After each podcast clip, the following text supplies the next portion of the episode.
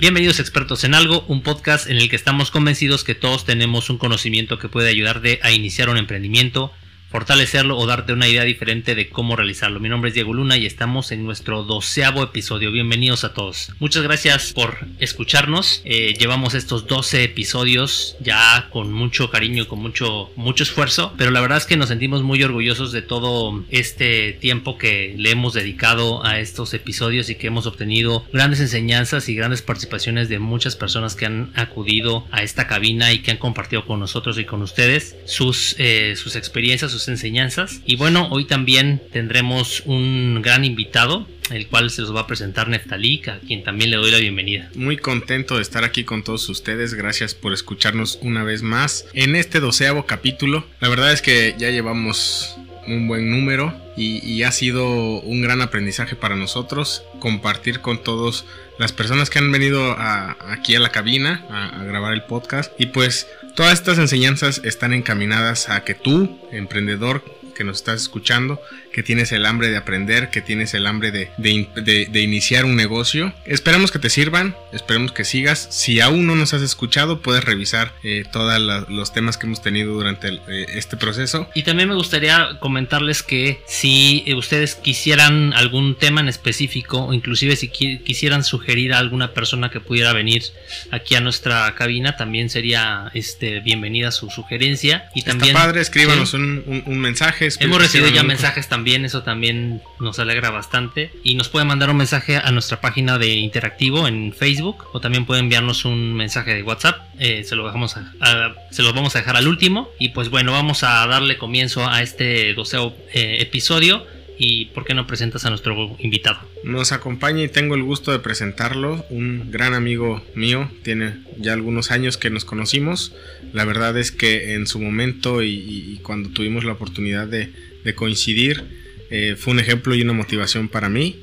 Eh, apenas volvimos a, tener una reunioncilla ahí por, por la boda de su hija, entonces me encantaron sus palabras, me encantaron lo que dije, lo que dijo en, el momento del brindis. Y, pues bueno, la verdad quiero presentarlo con, mucho cariño. Muchísimas gracias, don Gustavo. Gustavo Valencia Mijares. Sí, muchas gracias por la invitación. Perfecto. Pues bien, vamos a, tratar de exprimir y escuchar tantas experiencias que tiene para nosotros. La verdad, antes de iniciar el, programa estuvimos ya casi una hora eh, platicando y se nos fue como, como agua. Entonces eh, queremos que, ustedes también tengan la oportunidad de escucharlo y que aprendan a través de su experiencia. Y bueno, eh, el profesor Gustavo tiene un libro que él escribió que se llama Feliz y en Armonía para Siempre. ¿Podría contarnos algo acerca de este libro? Bueno, este libro surgió sin la intención de que yo dijera algún día, ay, yo cuando sea grande, como muchos, quiero escribir un libro, quiero sembrar un árbol y quiero tener un hijo. No, yo en mi vida nunca me imaginé que iba a escribir un libro. Sinceramente, eh, hubo una época en que yo estuve viviendo en el noreste del país y para mí esa época fue de mucho aprendizaje, pero también como de un cierto encierro, porque yo a las 9 de la noche ya estaba en la casa eh, de ustedes, no veía televisión, entonces lo que hacía es que me ponía a leer y escribir. Y a veces ahí fue donde empecé a ir a muchas eh, conferencias. Estuve yendo a conferencias con, eh, con grandes personalidades del mundo. Este, ahí conocí a Brian Weiss, Deepak Chopra, Hilda Martín del Campo, este, Jim Rohn eh, en aquellos tiempos, este, o sea, grandes personalidades. Y yo siempre les decía a mis hijas, cuando tú vayas a la escuela, después de cada clase, haz eh, una conclusión de qué es lo que aprendiste en esa clase. Entonces yo lo que hacía cuando he ido a alguna conferencia que es valiosa, trato de sacar una conclusión, qué es lo que aprendí, qué capté o qué idea nueva tengo. Y eso lo escribía yo. Cuando nosotros nos estábamos mudando del noreste a, otra vez a Oaxaca, recuerdo que yo estuve a punto de tirar todas esas eh, hojas escritas, ¿no? A mano eh, por mí, eh, porque era mucho. Y entonces mm, recuerdo que mi hija, que había terminado la carrera de ciencias de la comunicación, la mayor, me dice, mira papá, no los tires porque te puedes arrepentir de tirar algo que mm, tal vez después busques. Si quieres, échalo en cajas, llévatelo al fin que tú no vas a cargar y llegando allá yo te ayudo a ir apartando si quieres lo que puede servir, no puede servir y todo eso. Y, es, y nos mudamos, estuvimos como un año, las cajas cerradas, y en una ocasión, pues ella ayudándome le dije, oye, me dijiste que me ibas a ayudar a, separar cosas y nos pusimos a escombrar. Y de pronto la dejé un día sola y ella empezó a separar, se dedicó a ayudarme. Y cuando regresé me dijo, papá, este, fíjate que estaba leyendo lo que has escrito y, yo creo que podrías hasta hacer un libro de todo esto. Dije, mija, ¿yo un libro? No, yo, yo no, yo siento que no nací como para ser escritor o esas cosas. No, pero es que es esto así, si quieres, mira, yo te lo ordeno y podríamos hacer esto. Le digo, pues órale, como pues, es parte de lo que ella estudió, fue donde empezó a surgir la idea y ella me lo, como me lo ordenó y después lo fuimos haciendo como capítulos y se le fue dando forma y todo. Y bueno, cuando menos sentí es porque pues ya estaba ahí como las bases de un libro, ¿no? Ya después fui yo leyendo, corrigiendo y todo eso, ya después me lo hizo en, pues, la computadora y después ya este, surgió cuando andaba buscando quién lo iba a editar, eh, que primeramente me lo iban a editar aquí en la Universidad de Oaxaca este, pero no tenían corrector de texto. Y entonces, curiosamente, tengo una visita de un amigo de Tlaxcala que estaba pasando por un momento muy difícil de su vida, de una separación y cosas así. Y yo agarré una parte de mi libro y le dije, ten, llévatelo y léelo. Te va a algo, en algo te va a ayudar. Y cuando de pronto me habla a los cuatro días, algo así, me dice, oye, ¿qué crees? Este, Em, que, me sirvió mucho lo que me compartiste y todo eso. Dice, pero el fin de semana, ¿quién crees que estuvo acá? Y le estuve hablando de esa idea de tu hija de hacer un libro y todo eso. Y digo, ¿quién? Dice, pues Galdino Morán, ¿te acuerdas de él? Digo, ¿cómo no? En la secundaria y en la normal. Galdino Morán, es más, he querido saber desde hace 40 años dónde quedó Galdino Morán. Dice, pues sabes que que este, pues es un personaje Galdino, ¿no? Y tiene su propia editorial. Y le hablé y dice que él está dispuesto que le mandes que él te, te, edita el libro. Él durante mucho tiempo participó en la editorial Capeluz, que hacía libros de, de, texto, una editorial argentina, pero cuando él adquiere los derechos, le cambia nombre y le pone Capelmex, y es el editorial. Galdino Morán con el tiempo eh, pues sigue participando en muchas cosas literarias, en todo eso, eh, es, tiene, es doctor ahora. Y eh, su puesto más reciente fue rector de la Universidad de la Ciudad de México. y, ese es el, por él el que, por eso digo, nunca me imaginé de hacer un libro, nunca me imaginé, sino que todo se fue conectando, dando para que apareciera. Nada más que lamentablemente ese libro a los menos de dos años se agotó la edición, me hablaron, me habló para que si volviera a reeditar. Dije, es que yo creo que lo podría mejorar. Entonces fue cuando yo empecé a mejorarlo, pero en eso me hablan para un trabajo, una, en, la, en la compañía, pues un, este, una responsabilidad y ahí se me fue el tiempo y ahorita estoy en ese proceso de volver a modificar algunas cosas para que se vuelva a reeditar. ¿Y en general de qué trata el libro? ¿Cuál es el...? Eh, bueno, pues el, nombre es muy sugestivo, ¿eh? ¿eh? Yo diría es un libro de autoayuda, pero no como lo muy común de los libros de autoayuda, sino yo le voy más a que es como, eh, sí es de autoayuda, pero es elevando el, nivel de conciencia de, de, la gente, o sea, ir hacia la alta conciencia.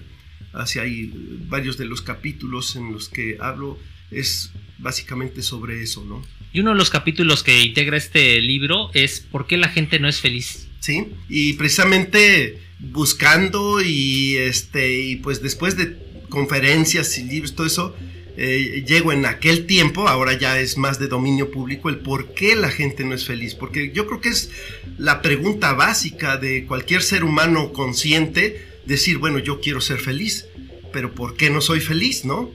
Y entonces em, em, empecé a ver el por qué y pues es porque la gente de pronto se ancla con su pasado o se ancla con el futuro y por eso es que pierde el el hilo de la felicidad porque no está metido en el ahora, ¿no? Eh, ¿Por qué la gente no es feliz? Primero, porque se ancla en el pasado. ¿Por qué se ancla en el pasado? Nosotros tenemos todos una vida, que es a partir del día de la fecha de nuestro nacimiento hasta el día de hoy. Todo eso forma parte de nuestro pasado. Y todos ya no podemos lamentablemente borrar el cassette o como antes que le quitaban la cosita de atrás, los que ya tenemos tiempo, y que volvías a regrabar el cassette, ya eso ya quedó para toda la, la, vida, ¿no? De uno. Ahí está. De ese pasado tenemos muchas vivencias que, que, que también esas vivencias se han convertido en emociones. Esas emociones nos han dejado cosas agradables y cosas desagradables, ¿sí? Las agradables nos sirven para seguir pensando en lo bueno que he hecho, lo que me funcionó y seguir en la vida. Y lo desagradable, pues es lo que a veces nos mantiene atorados y no nos, nos, nos atormenta tanto que no nos deja ser felices. ¿sí? Por ejemplo, si pudiéramos empezar a conceptuar, diría uno de los primeros es el odio. El odio es una emoción traumática del pasado. ¿Por qué es del pasado? Porque tú no puedes odiar a quien vas a conocer la próxima semana. Entonces, el odio viene de alguna relación que tuviste con alguien en el pasado. ¿Sí? Un suceso, ¿no? Un suceso. Ahora, ese suceso depende qué tan fuerte, qué tan intenso y qué tan duradero fue, que es la magnitud del daño que te dejó, ¿sí? Los grandes odios de la vida son de las grandes relaciones. A veces una persona ajena a tu, a, tu, familia te puede decir lo mismo que te dijo tu hermano, pero a tu hermano no lo perdonas porque dices, no, ¿cómo? Si es mi sangre. Y el otro te hizo algo peor y ya a la semana lo olvidaste y lo, lo adquiriste, ¿no? Entonces, esas son las cosas. Eh, por ejemplo, el odio es una emoción del pasado que, ah, que te deja y que a veces la gente no sigue su camino por estar anclada y recordando y recordando. Eh, nadie puede odiar a quien no conoce. Sí, eso nadie. Entonces es a alguien que conociste por algo, por lo que te dijeron muchas veces, ni siquiera es por una experiencia, pero nomás te dijeron, es que este es así, así, así, y te la creíste y lo agarraste para ti, ¿no? Y ya lo odias y nunca ni siquiera has platicado con él, ¿no?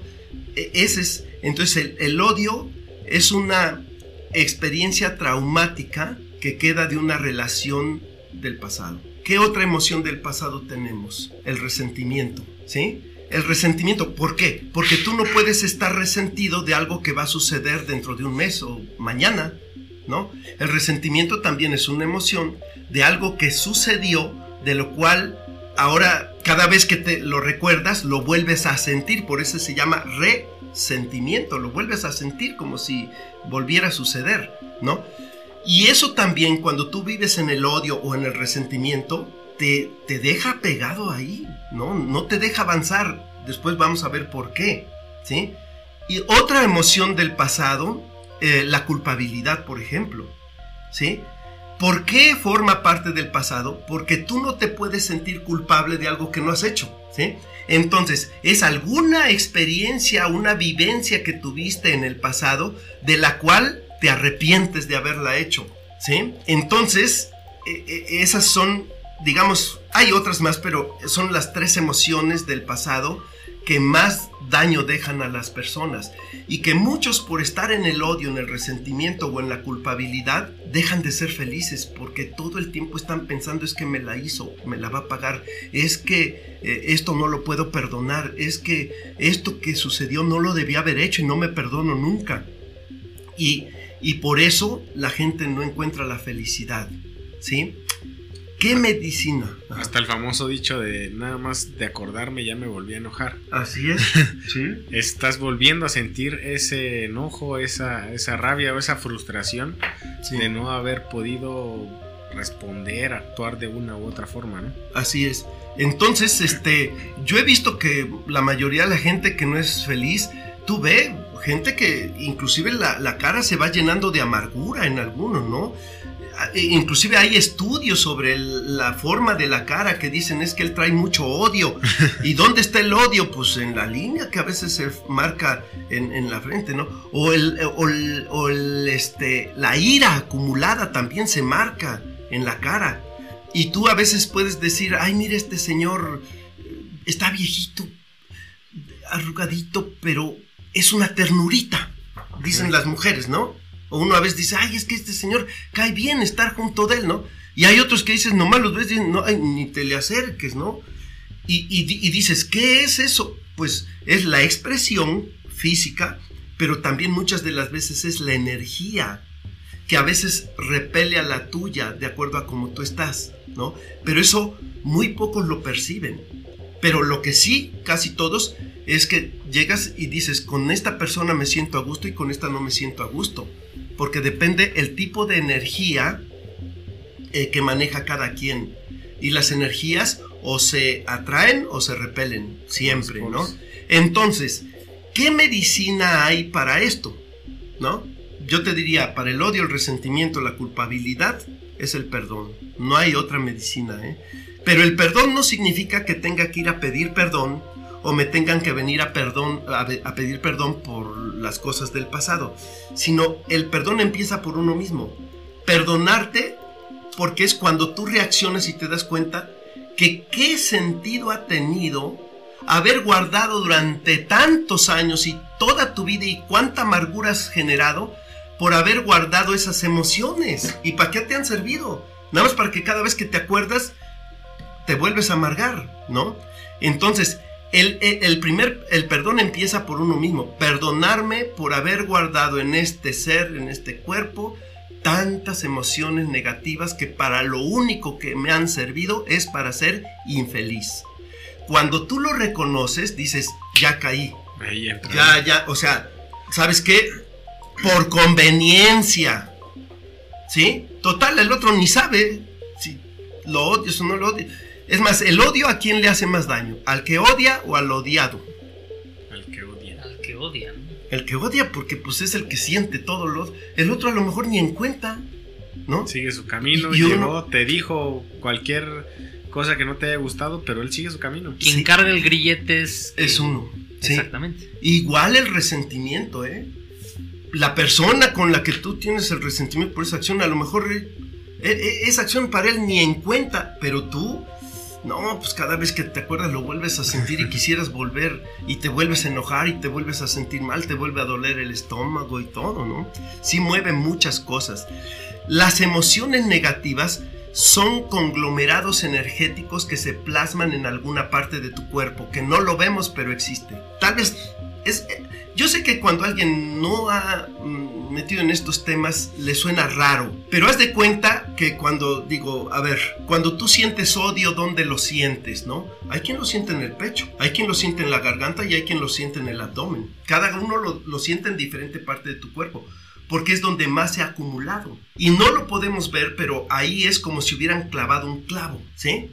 Y luego el resentimiento, ¿dónde lo sientes? No, pues yo lo siento más aquí del lado izquierdo. Bueno, haz de cuenta que clavaron otro clavo. ¿Y la culpabilidad dónde la sientes? Híjole, pues yo la siento como que en las sienes o en la garganta o en la frente. Pues haz de cuenta que ahí clavaron otro clavito, ¿sí? Y después te dicen, pues la única forma es quitar los clavos. Pues sí, quítalos, ya te diste cuenta.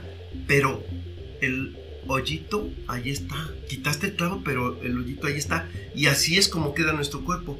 Y va sanando, todo esto va sanando de acuerdo a la magnitud y la seriedad con que tomas el perdón. El perdón no significa nada para, para otros ajenos a ti. Donde el perdón tiene un valor incalculable es en ti.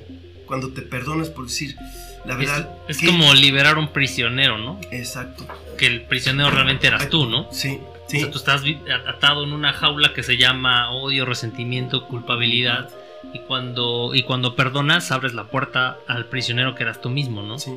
Y podemos ver, por ejemplo, mira, en las altas esferas, inclusive de la medicina, hablo de cuestiones serias como el cáncer, ¿sí? No se ven ya nada más los medicamentos y se ven las eh, que radiaciones, quimioterapias o cirugías, no en las altas esferas ya se están viendo este tipo de cosas.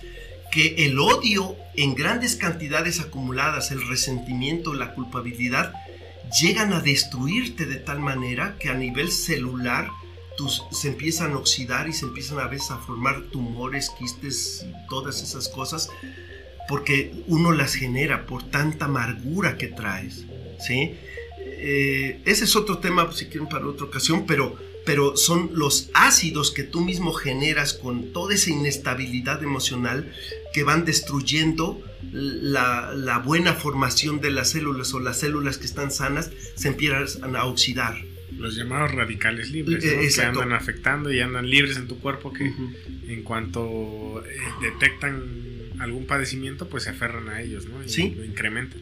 Eh, mm, mm, no es más que células que se multiplicaron anormalmente, oxidadas, y eso es el cáncer. Pero también, ¿qué es la artritis? Es la acumulación de ácidos en las articulaciones. ¿Y por qué se acumulan ácidos? Porque los estás produciendo, vives con un, cuerpo lleno de ácido, de tantas cosas negativas.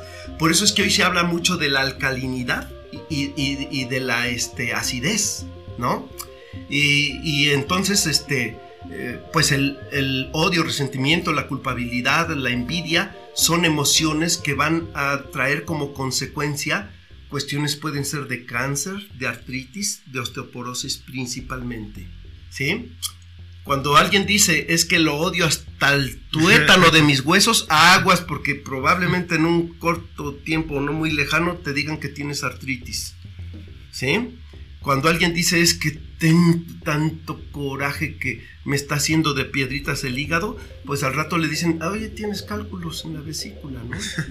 y, parece increíble, pero uno lo decreta y, además por la forma en que uno vive, pues esos son este, el tipo de enfermedades que a veces se empiezan a manifestar en el cuerpo y el odio, resentimiento, culpabilidad, la envidia, lo que pueden llegar a desencadenar cuando se acumula mucho es cáncer, artritis y osteoporosis principalmente. Entonces, ¿qué es lo que conviene? Salirse de ese estado del pasado. ¿Sí? Hay personas que, no viven en el, en el presente y viven en el futuro. ¿Cómo es esta situación? Ah, bueno, en el, cuestiones del futuro. Eh, también cuando alguien vive anclado en el futuro, pues son personas que están aquí, pero no están aquí. Dicen, estoy en el trabajo, pero estoy con los problemas de mi casa, ¿no? Estoy en mi casa, pero estoy con los problemas del trabajo. Estoy ahorita aquí, pero estoy pensando en que la próxima semana tengo tal compromiso, en que se me vence la letra fulana, en que tengo que hacer esto, tengo que pagar esto, otro, tengo que... Entonces cuando te empiezas a anclar en el futuro. ¿Sí? ¿Cuándo es cuando te empiezas... ¿Qué, ¿Cuáles son las emociones que te anclan al futuro? La primera es la preocupación. ¿Sí? Por eso se llama preocupación. Porque te estás ocupando en este momento de algo que crees que va a suceder, porque lo único es que crees, pero en realidad no ha sucedido. Pero es la creencia la que te ancla al, futuro, ¿no? Entonces, la preocupación constante empieza a generar una angustia en el ser humano, ¿sí? Tú estás preocupado y al rato ya estás generando angustia. Y la angustia constante produce estrés. En la actualidad todo mundo habla del estrés, pero muy pocos lo saben definir ni saben qué es. ¿Sí? Bueno, tú empiezas, por ejemplo, un día, los que somos casados, que tenemos hijos en la adolescencia, bueno, yo ya no, pero cuando empieza, oye, no ha llegado fulano de tal, no, tu hijo, pues ya vendrá. No, pero él llega siempre a las 11, cuando sale con los amigos pero son las doce y media. Ah, ya son las doce y media. No, pues que sí. No, pues sí, ya debería haber llegado. Háblales. Hablas, no te contestan. Esto, fíjate, de la preocupación pasaste a la angustia. No, ¿dónde estará? Háblale a fulano, háblale a sutano. No te contestan. No, pues vete a la Cruz Roja. Vete acá. Pregunta a la policía. A ver, ¿dónde está? No, ¿no está detenido? No, no está. Y ya son las dos, tres de la mañana y estás con una angustia o sea, la preocupación constante empieza a generar angustia. Y la angustia constante produce estrés. ¿El estrés qué es? Es el desgaste exagerado de energía sin ocuparlo. Parece increíble esto que estoy diciendo, ¿no? ¿Por qué? Porque tú empiezas con una preocupación y al ratito le das tanta energía a esa preocupación que empieza a moverte más internamente y empiezas angustia. Y al rato empiezas a gastar energía que, que no te deja ni dormir, pues, porque estás revolucionando. Mira, cuando una persona, un, vamos a hablar, una un, vamos a hablar de un niño, un niño eh, normalmente vive en una frecuencia que se llama alfa. Alfa están descargando de entre 6 a 12 descargas de energía por segundo. ¿Sí? Un adulto o ya de la juventud en adelante vivimos en una frecuencia que se llama beta. En beta estás descargando de 12 descargas de energía por segundo hasta 20 por segundo. ¿Sí? Es más desgaste de energía. Pero cuando entras en estrés, llegas a descargar hasta 100 por segundo cuando estás en angustia. Entonces es mucha energía la que estás moviendo. Por eso hay gente que dice que yo en la mañana no hago nada. En la tarde me pongo a descansar. Me acuesto cansado y me levanto peor que como me acosté. Parece irónico, ¿no? Pero créemelo que hay gente que su vida la está viviendo de esta manera y no descansan porque no logran reparar su sueño porque sus frecuencias siempre son altas. A eso se debe que un niño de, hablo de dos años hasta los 10 años o más chiquito, de pronto lo tienes aquí, estás jugando con él, te volteas, lo que voy a decir parece increíble, pero estoy seguro que los que son papás lo han vivido. Estás con tu niño, están jugando, están platicando, todo eso está todo tranquilo. Te volteas 5 segundos. Oye, me pasas que fíjate que no sé qué. Así fue 5 o 10 segundos. Cuando volteas, tu niño está dormido. Y hasta dices, ¿qué pasó? A ver, ya no te hagas, despiértate. No, está profundamente dormido. ¿Por qué? Porque ellos viven en alfa. Y entonces, en alfa es donde se concilia el sueño. ¿Sí? Pero también es donde gastan menos energía eh, eh, eh, mental, digamos, porque un niño no tiene preocupaciones no vive en angustia, a no ser que vive en un matrimonio disfuncional donde hay problemas, bueno, pues ahí es otra cosa. Pero en condiciones normales, un niño no tiene preocupaciones, no vive en angustia, por lo tanto no se estresa. Entonces vive en alfa y por eso es que de pronto, ¡pum!, se conecta y se queda dormido. Así en 5 o 10 segundos. En cambio, un adulto, como vive en beta, necesita cerrar los ojos, relajarte para bajar tus frecuencias, ¿sí? llegar, tocar alfa para conectarte con el sueño. Mientras no toques alfa, va a ser imposible que logres conectarte con, el razón sueño. no me duermo. Sí, ese es uno de los problemas que, que, tienes, Diego.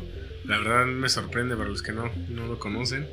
Eh, Diego es una persona que se duerme muy tarde. Me despierto muy temprano. Y se levanta muy temprano, ya como una persona mayor, casi casi de 4 de la mañana. Yo a veces me levanto a las 6, 7 a entrenar y, veo nada más eh, su hora de conexión y 4 de la mañana. O sea, en realidad no miente, si se levanta a las 4 de la mañana, se le va el sueño completamente. Aquí hay un detalle, ¿eh? Puede ser que no duermas mucho, pero si, si logras conciliar el sueño en alfa y conectarte con, con delta, ahorita voy a hablar de delta también, entonces ahí es donde tú puedes reparar tu sueño en media hora, ¿eh?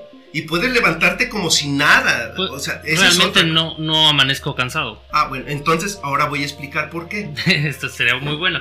Y, y, esas horas que, que, a veces cuando me despierto, a, esos, a esas horas de la madrugada, a mi mente vienen un chorro de ideas y estoy pensando y bueno, mi mente es un poquito, se va y empieza a, pensar y a revolucionar. y a tratar de crear cosas y la verdad es que a veces me han salido pues algunas buenas ideas también a esas horas, ¿no? Porque pues, no hay nadie que me esté este, interrumpiendo. Claro, y te digo por qué, porque a esa hora, 2, 3, 4 de la mañana, es donde cuando tú sales del sueño reparador, es donde tienes mayor conexión con la divinidad.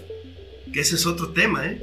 Este, tienes conexión y es cuando te caen las ideas, cuando fluyen hacia ti y donde de pronto dices, escribo sobre esto. Yo les quiero decir, por ejemplo, de mi libro, fácil, fácil, 30, 40%, de pronto lo leo y digo, ¿y esto de dónde salió? Muchas de esas cosas que yo escribí fueron a las 3, 2, 3, 4 de la mañana. Cuando yo despertaba, me llegaba una idea y pum, pum, pum, pum, me ponía yo a escribir. ¿Sí? Pero así es.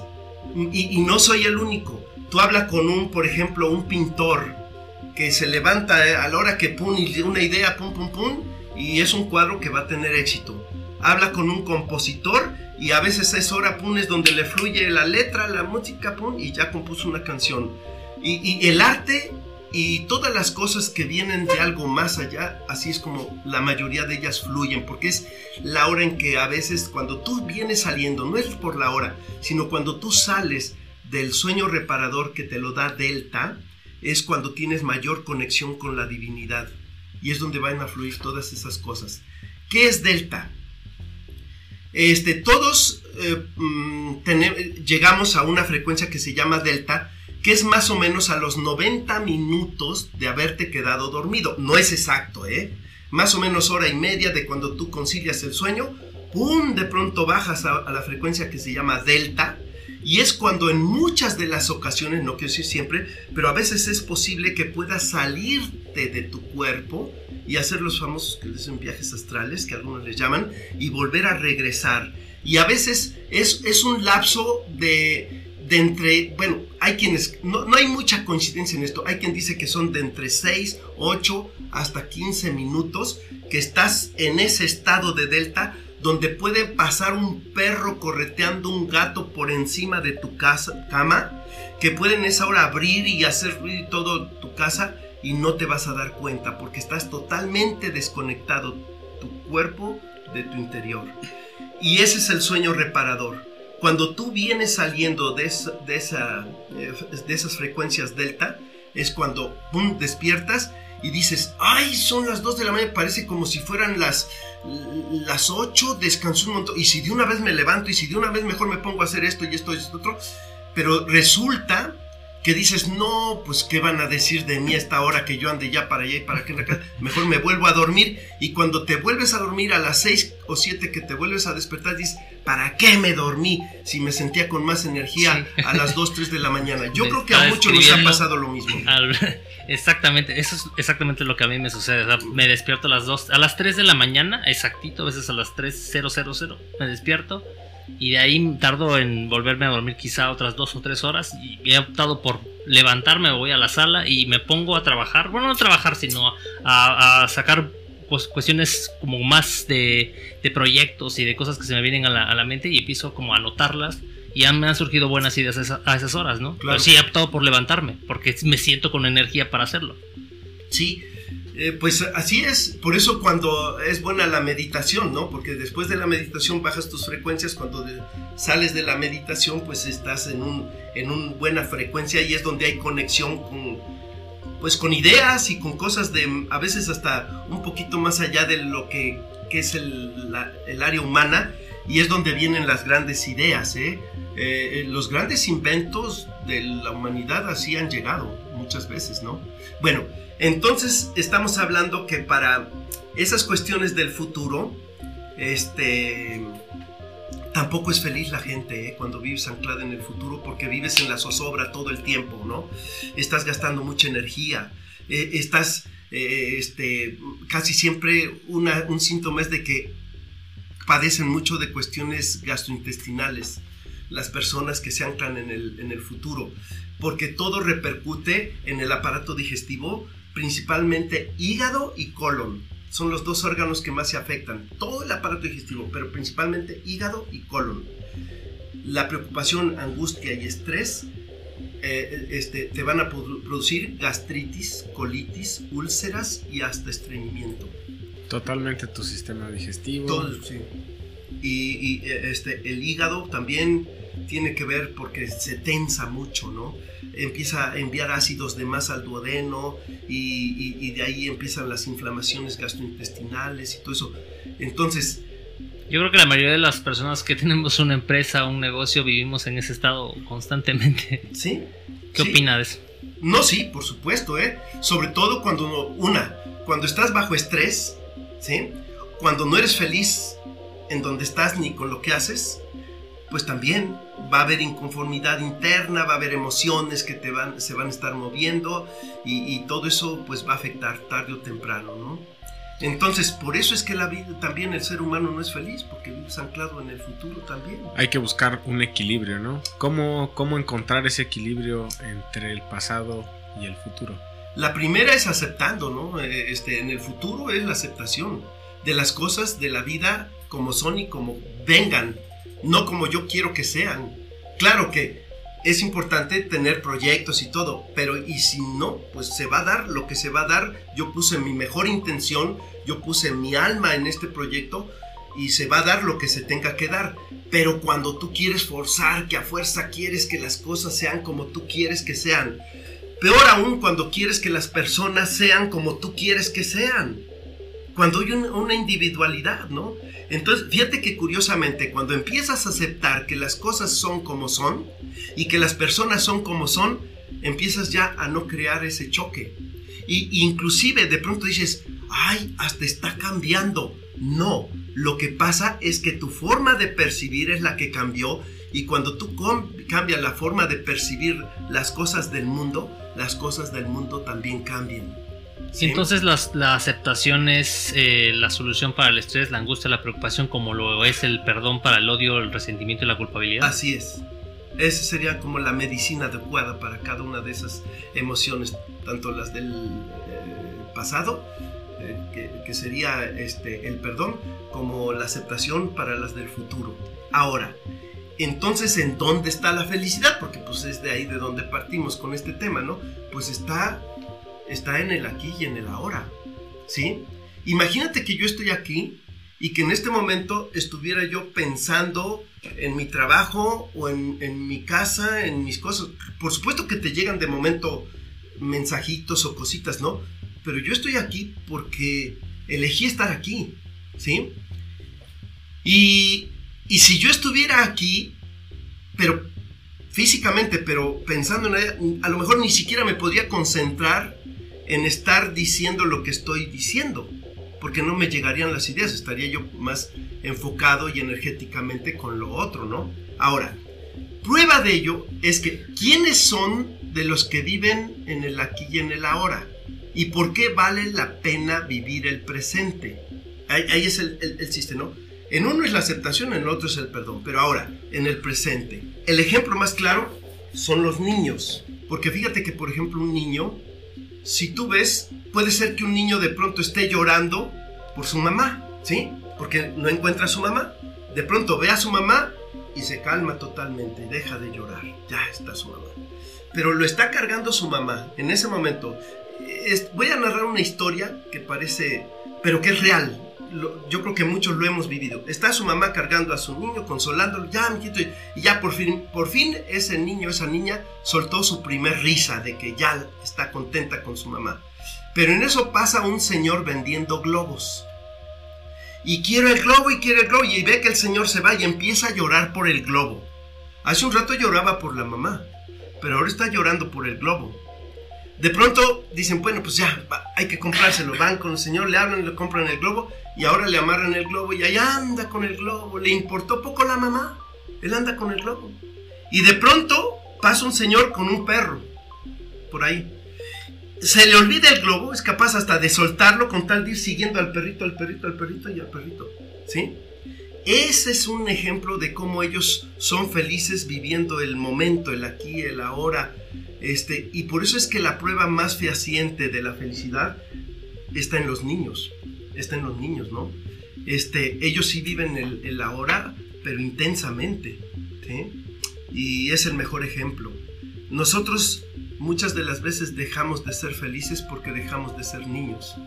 Porque nos estamos enfocando en las cosas del futuro, qué, qué voy a hacer y cómo le voy a hacer y todo eso. Y también nos, des, nos desenfocamos. O estamos perdiendo nuestro tiempo viviendo cosas desagradables que, que, ya sucedieron. que, ya sucedieron. y que nada nos está dejando y, y, y, por eso estamos interrumpiendo nuestra felicidad. Cuando yo entendí esto, dije, pues, ¿sabes qué? He perdido ya mucho tiempo de mi vida anclado en el pasado, anclado en el futuro, que sea lo que tenga que suceder que, y, que, y, que, y, y del pasado, pues ahí, que, ahí se ven los perdono y, y porque a mí me hace bien y ahí tú sigue con tu vida. Y curiosamente el tiempo, fíjate lo que, lo que sucede, ¿no? De pronto te das cuenta que ese que hizo daño tarde o temprano. este es otro tema que si quieren en otra ocasión también podemos tocar. Sí, porque no hay nadie. Mira, aunque te hayan quitado algo a ti, te lo quitan momentáneamente y creen que se salen con la suya. Alguien que te robó algo, por ejemplo, ¿no?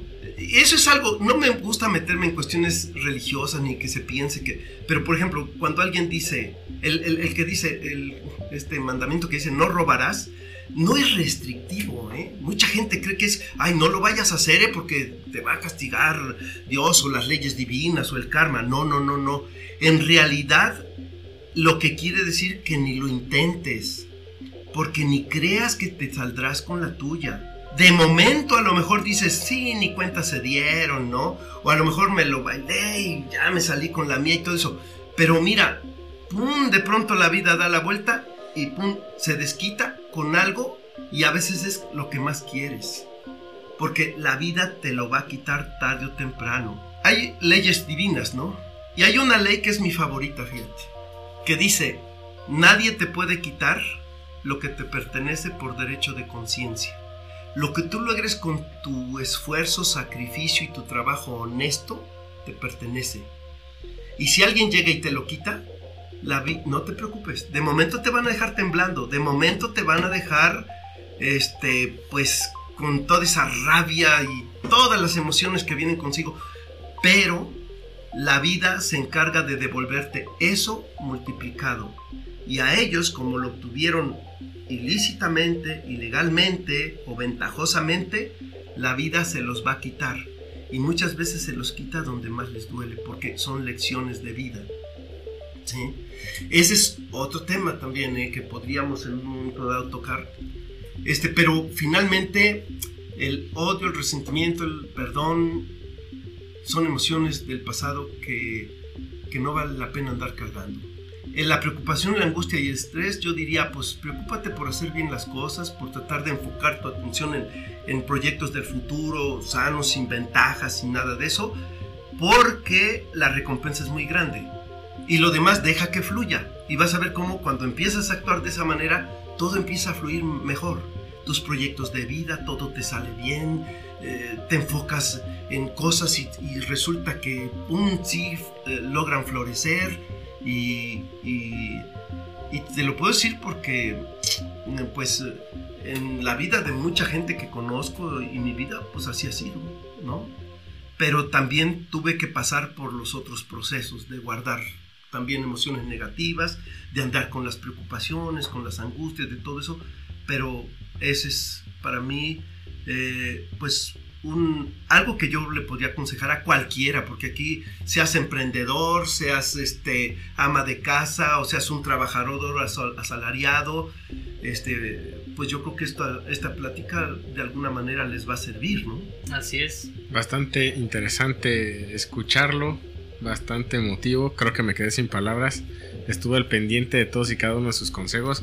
La verdad es que tiene muchísima razón, muchísima razón en el sentido de que perdonar es la clave de poder vivir el hoy y el ahora. Y dejar de estresarnos por el futuro creo que es la forma de en la que podemos aceptar que las cosas no las vamos a poder cambiar. Debemos de aceptar eh, tal como vienen y simplemente enfocarnos en lo que estamos haciendo ahora y enfocarnos en lo que estamos haciendo ahora en el sentido de pues vamos a hacerlo de la mejor manera. Si ya lo vamos a hacer, si ya lo voy a, vivir, pues vívelo de la mejor manera y nunca eh, tratando de interferir o de dañar a los terceros, ¿no? Creo que es una, una gran lección, bastante interesante y buenísima. Eh, a mí, en lo personal, igual lo había platicado en otros podcasts. Me encanta vivir esa, ese estilo de vida porque no es simplemente eh, con que actúes bien un día o, ante los ojos de los demás, sino que actúes bien todos los días, aun cuando nadie te vea, ¿no? Claro, esa es eh, tal vez de la que estaba yo ahorita que recordando parte de lo que dije aquella vez en la ceremonia, ¿no? Así es. La integridad, la honestidad, la impecabilidad. Este, pues no sé si, si, si nos puede volver a repetir eso, me encantó muchísimo que hay un nivel más allá que la integridad y es... Sí, la impecabilidad. Impecabilidad. Sí. La honestidad es cuando tú eres incapaz de tomar algo que no te pertenece. Y eso es de las mentes altas, ¿eh? ¿Por qué? Porque te das cuenta que tú lo puedes crear y atraer. Entonces no hay necesidad de tomarlo. ¿Para qué lo tomas? Pues si, lo Ah, puedes, sí. si tú lo puedes, si tu, te- Dios- te- Diosito te dio una mente, una inteligencia y la posibilidad de acercarlo a tu vida, ¿cuál es la razón por la que yo no entiendo por qué mucha gente agarra lo que no es suyo? Pues so- solo hay una razón. Que, no, te das cuenta que no eres creador Exacto. que no tienes o, o que no has desarrollado más bien tu capacidad de crear, porque por eso entonces agarras y, y arrebatas lo que no es tuyo. ¿sí? Pero cuando tú te des cuenta que es más satisfactorio, más duradero, eh, este, crearlo y acercarlo a tu vida, contigo. construirlo, pues entonces dices, pues puedo crear lo que yo quiera, cuando yo quiera, Lo puedo como tener. yo quiera, lo, puedo tener. ¿no? E- Eso es- lo vamos a tocar en otra ocasión cuando hablemos de los niveles de conciencia, ¿no? Es Increíble, interesantísimo sí. esto, ¿no? Entonces, eso es cuando tú eres honesto, es decir, la incapacidad de agarrar algo que no sea tuyo. ¿Sí? Y, y- y cuando le pregunto, a veces yo le pregunto a alguien, ¿y tú crees en la honestidad? No, no hay, no hay gente honesta. Le digo, tú no eres honesto entonces. No, yo sí. No, tú no eres porque no crees. Si tú no crees en la honestidad es porque tú no eres honesto. Las personas que creemos en la honestidad es porque estamos convencidos, segurísimos de que somos incapaces de agarrar lo que no es nuestro, aunque estemos donde hay. Mucha gente dice, no, yo no quiero ni que me den, nomás que me pongan donde hay. Ah, pues vas a robar, ¿no? Otros dicen, este, eh, no, a mí, a mí sí que me pongan donde hay, porque a mí no se me escapa nada, ¿no? Ups, eres un ventajoso, contigo yo no me acercaría nunca, ¿no? E- En cambio, pues hay, yo en alguna ocasión antes eh, de que yo me desarrollara en empresas o eso, decía, yo no quiero ni que me den, que me den, ni que me pongan donde hay. Yo nomás quisiera que alguien me mostrara el caminito que tenga que recorrer. Y si me tengo que desmañanar, me desmañano. Si me tengo que desvelar, me desvelo. Si me tengo que asolear, me asoleo. Si tengo que mojarme, me mojo. Si tengo que secarme, me seco. Y si tengo que espinarme, me espino. Solo quisiera que alguien me mostrara el caminito y, yo lo recorro. Pero yo quiero tener éxito. Yo quiero vivir bien. Yo quiero ser feliz. Yo quiero esto. Entonces, en esa búsqueda es donde pues te vas encontrando. Cuando buscas, encuentras, ¿no? Entonces, en esa búsqueda, en donde tú tienes claro lo que quieres perseguir en la vida, si tú tienes un buen enfoque, vas a encontrar las personas, los momentos y las circunstancias que tú requieres para, para conseguir lo que quieres. Eh, cuando el alumno está preparado, aparece el maestro. Cuando el maestro está preparado, van a aparecer los alumnos. Eso es es. indiscutible. Nunca ¿no? antes, nunca después. Así es.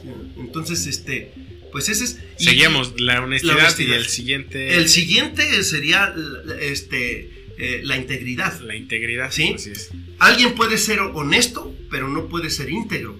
Entonces, hay un ejemplo muy, muy, este, pues muy, Muy claro, práctico, muy práctico, ¿no? Dicen que en una ocasión estaba una pareja eh, en un hotel y que de pronto pues les dio hambre y que dicen, no, pues hay que pedir algo de cenar, ¿no? Y se les ocurre marcar un número de teléfono, coinciden en que querían pizza y pues hablan a las pizzas y llega el de las pizzas y les entrega su caja con su supuesta pizza, ¿no? La sorpresa es de que cuando este abren la caja de la pizza, lo que había era dinero. ¿Cómo? ¿Y la pizza? Pues hay dinero. Y, y- y de pronto que la mujer decía, pues mejor nos vamos y cenamos con todo esto que hay aquí. Y el, el hombre decía, no, no, porque imagínate, el pobre muchacho que la trajo va a pagar las consecuencias. Además, seguramente metieron ahí el dinero por seguridad para no tener tanto en la caja registradora y, y- y- y, pues pobres de eso viven y no, yo voy a hablar. Oiga, ¿sabe qué? Que mire que se equivocaron, aquí estoy hablando de tal lugar y pues trajeron este, una pizza, pero no venía la pizza, venía llena de dinero la caja. Ay, señor, disculpe usted, mire, ahorita vemos para que vayan por, por, por eso le agradecemos infinitamente y no sabe usted cómo admiramos que haya gente como usted de honesta y todo eso. Entonces, pues viene, ¿no? El de la moto, el que llevó la pizza, viene el, el encargado de la caja, que es el que había puesto el dinero en la, en la, en la caja, pues de, de las pizzas, el, del el cajero, y viene el gerente de la pizza, de la pizzería. Le hablan y ahí vienen, ¿no?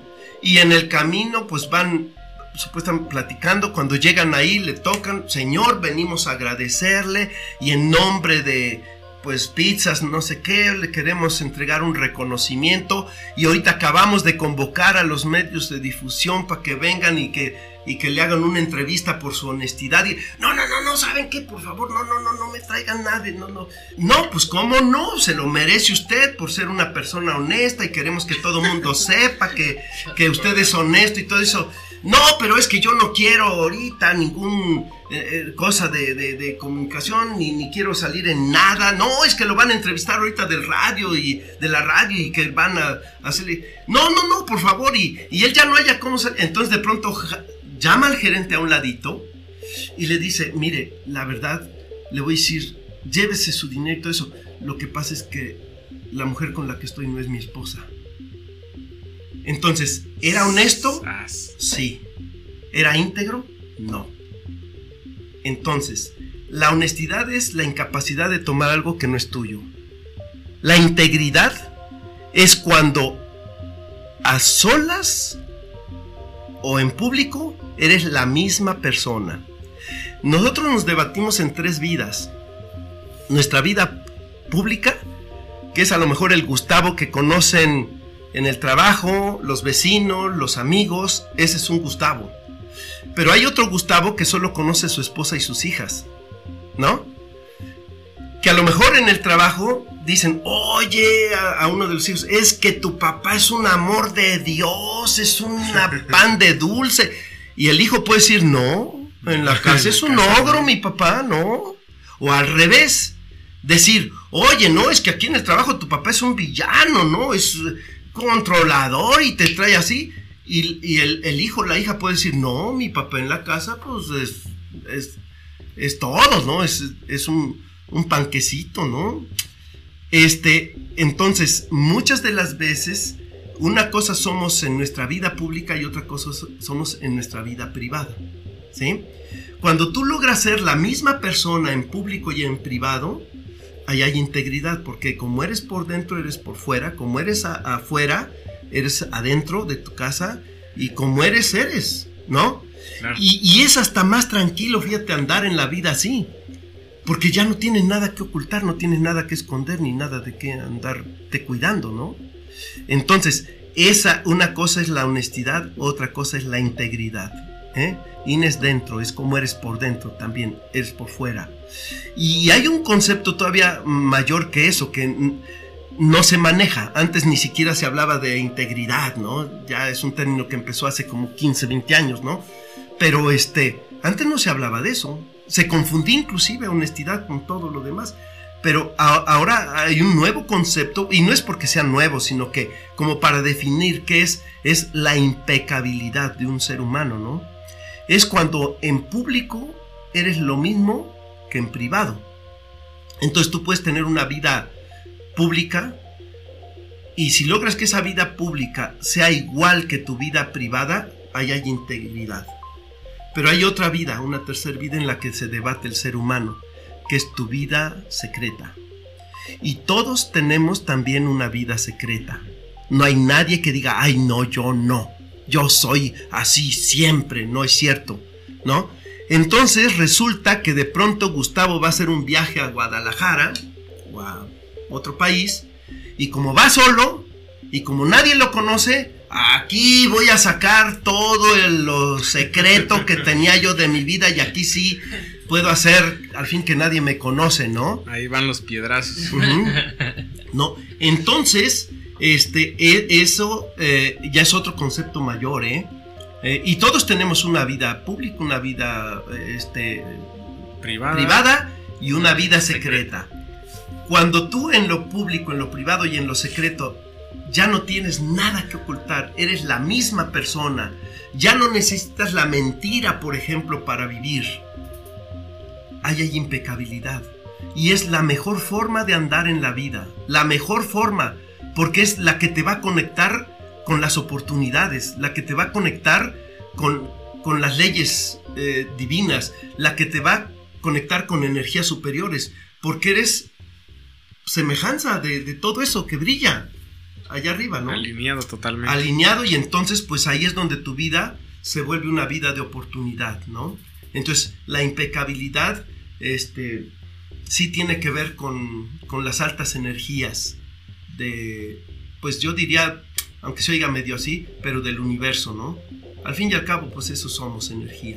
Así es. Pues bueno, eso fue lo que me encantó eh, de su discurso a la hora del brindis en, en la boda de su hija, Jenny. Un saludo a Jenny, mi comadre también.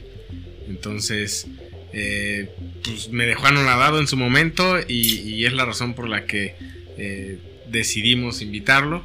Gracias. Además de que todo el conocimiento que usted tiene desde, desde que nos conocimos fue muy impactante para mí. Y aparte, un ejemplo, porque en su momento eh, usted también estaba en el tema de, de coaching, Sí. de, de conferencias y ese rollo. Entonces, yo la verdad es que me volví fan y, y- y siempre he querido ser eso, ¿no? Hablar al público y transmitir todo ese conocimiento y experiencias acerca pues de, de, la integridad, de, de cosas que, que nos nutren a- como seres humanos, ¿no? Eso es lo que me, me apasionó mucho en su momento y, y me encanta compartir con la gente. Don Gustavo, pues agradecemos mucho que haya aceptado la invitación. Eh, tenemos la fortuna de tener una muy buena amistad con su hija y, y- y conocerla desde hace, hace muchos años. Y a través de ella lo hemos eh, conocido usted y nos alegra muchísimo que nos pueda compartir todos estos conocimientos. Ten- le tenemos un gran respeto y siempre que tenemos la oportunidad de escucharlo, la verdad es que aprendemos muchísimo. Cuando escuchamos Sí, igual, vuelvo a, a mencionar lo que decía Neftali, cuando escuchamos el, el discurso, eh, nos, eh, nos brillaron los ojos acerca de lo que estaba mencionando y bueno, no dudamos en, en plantearlo como una propuesta para que viniera aquí expertos en algo y sabíamos eh, que iba a ser un, un- un gran tema y que, y que había para mencionarlo mucho tiempo y que había que desarrollarlo. Ya llevamos más de una hora este, en el podcast y creo que nos podíamos echar este, Otras otra más, hora sin más. problema.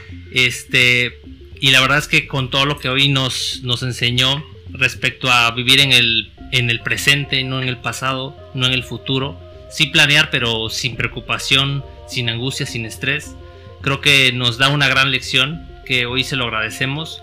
Eh, ojalá tuviéramos la oportunidad de tener eh, ese libro reeditado para poderlo leer, para poderlo compartir, poder seguir aprendiendo. Y le agradezco muchísimo. Muchas gracias por haber venido expertos en algo. No, muchas gracias a ustedes, ¿eh? Además, este, bueno, aunque son amigos de, mis, de mi hija, pero pues bueno, ustedes saben que, que el trato, al menos con todos ustedes, siempre ha sido de cordialidad y de amistad, así, Así es. Aunque digo, la edad sí es bastante, la diferencia de edades, pero no, o sea, yo siempre este, los he visto también como parte de mis amistades, así es que de verdad se los digo de corazón. ¿sí?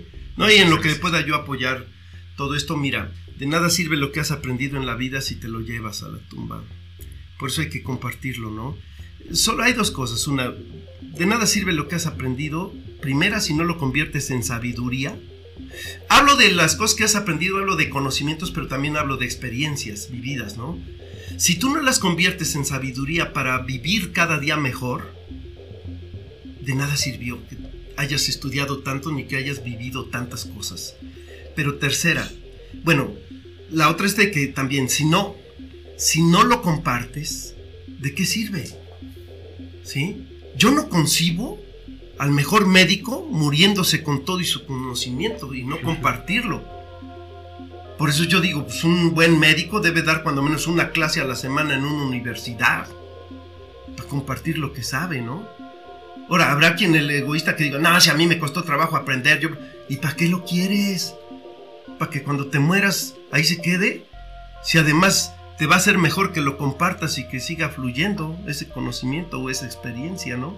Entonces, se los digo porque pues, a mí, cuando me hablan de compartir, de dar, ahí estoy.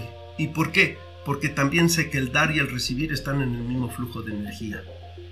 Es imposible que tú puedas recibir si no has dado. ¿Sí? Y cuando da, da de corazón y verás cómo no hay cosa que no des en la vida que no sea eh, devuelto. Y muchas de las veces es con eh, garantía de que viene un extra más. Así es. Nos vamos con esas palabras entonces. Muchísimas gracias. Un gusto. Aprovechen este conocimiento, aplíquenlo mucho en su vida. Y pues esto es Expertos en algo. Nos vemos a la próxima. Nos vemos en nuestro siguiente episodio. Gracias por dejarnos sus valoraciones y reseñas en Apple Podcast. Agradecemos todos los que nos siguen a través de Spotify, Evox y demás plataformas. Si quieres participar o hacernos un comentario en Expertos en algo, mándanos un mensaje de voz a nuestro WhatsApp 951 161 9993. Nos vemos hasta la próxima.